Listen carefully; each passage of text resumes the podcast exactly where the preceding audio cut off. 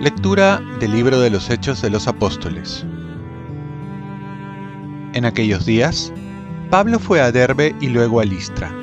Había allí un discípulo que se llamaba Timoteo, hijo de un griego y de una mujer judía creyente. Los hermanos de Listra y de Iconio daban buen testimonio de él. Pablo quiso llevárselo y lo circuncidó por consideración a los judíos de la región, pues todos sabían que su padre era griego. Al pasar por las ciudades comunicaban las decisiones de los apóstoles y presbíteros de Jerusalén para que las observasen. Las iglesias se robustecían en la fe y crecían en número de día en día. Como el Espíritu Santo les impidió anunciar la palabra en la provincia de Asia, atravesaron Frigia y Galacia. Al llegar a la frontera de Misia, intentaron entrar en Bitinia, pero el Espíritu de Jesús no se lo consintió. Entonces dejaron Misia a un lado y bajaron a Troas. Aquella noche, Pablo tuvo una visión. Se le apareció un macedonio de pie que le rogaba, ven a Macedonia y ayúdanos.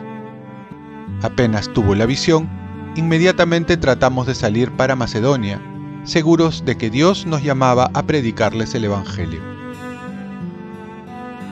Palabra de Dios. Salmo responsorial. Aclama al Señor tierra entera. Aclama al Señor tierra entera. Sirvan al Señor con alegría. Entren en su presencia con vítores. Aclama al Señor tierra entera. Sepan que el Señor es Dios, que Él nos hizo y somos suyos su pueblo y ovejas de su rebaño. Aclama al Señor tierra entera.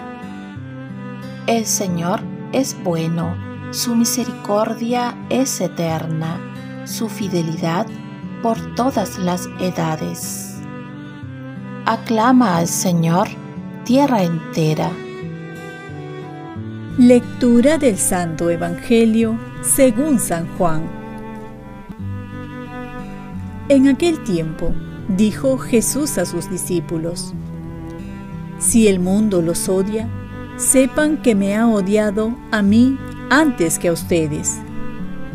Si fueran del mundo, el mundo los amaría como cosa suya, pero como no son del mundo, sino que yo los elegí y los saqué de él, por eso el mundo los odia.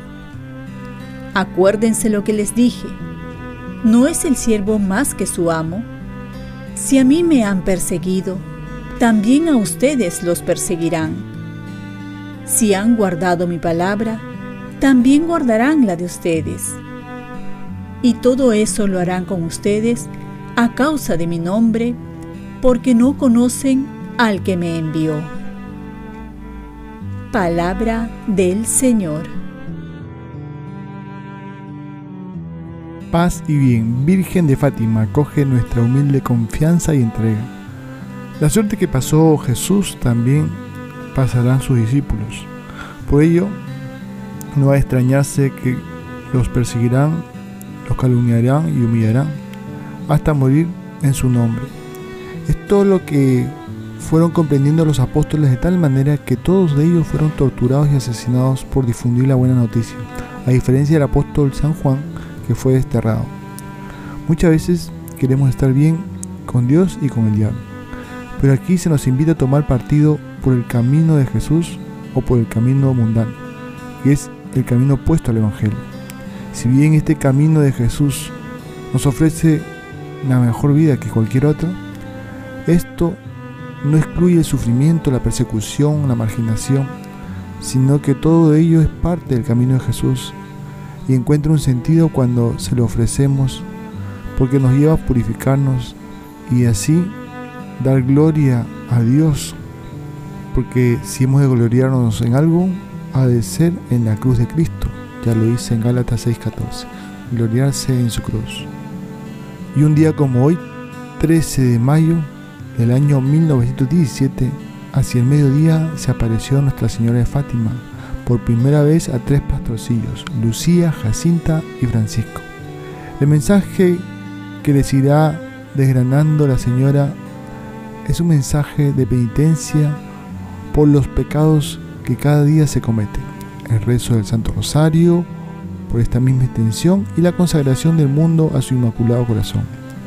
El mensaje de Fátima es, en su núcleo fundamental, una llamada a la conversión y a la penitencia, como en el Evangelio. Propósito, tendré más presente los mensajes de la Virgen de Fátima. Oración, bajo tu protección nos acogemos, Santa Madre de Dios, no deseche las súplicas que te dirigimos en nuestras necesidades. Ofrezcamos nuestro día. Dios Padre nuestro, yo te ofrezco toda mi jornada, en unión con el corazón de tu Hijo Jesucristo, que sigue ofreciéndose a ti en la Eucaristía para la salvación del mundo. Que el Espíritu Santo sea mi guía y mi fuerza en este día, para ser testigo de tu amor. Con María, la Madre del Señor y de la Iglesia, te pido por las intenciones del Papa. Con San José Obrero, te encomiendo mi trabajo y mis actividades de hoy para que se haga en mí tu voluntad. Y la bendición de Dios Todopoderoso, Padre, Hijo y Espíritu Santo, descienda sobre ti. Cuenta con mis oraciones, que yo cuento con las tuyas, y que tengas un santo día.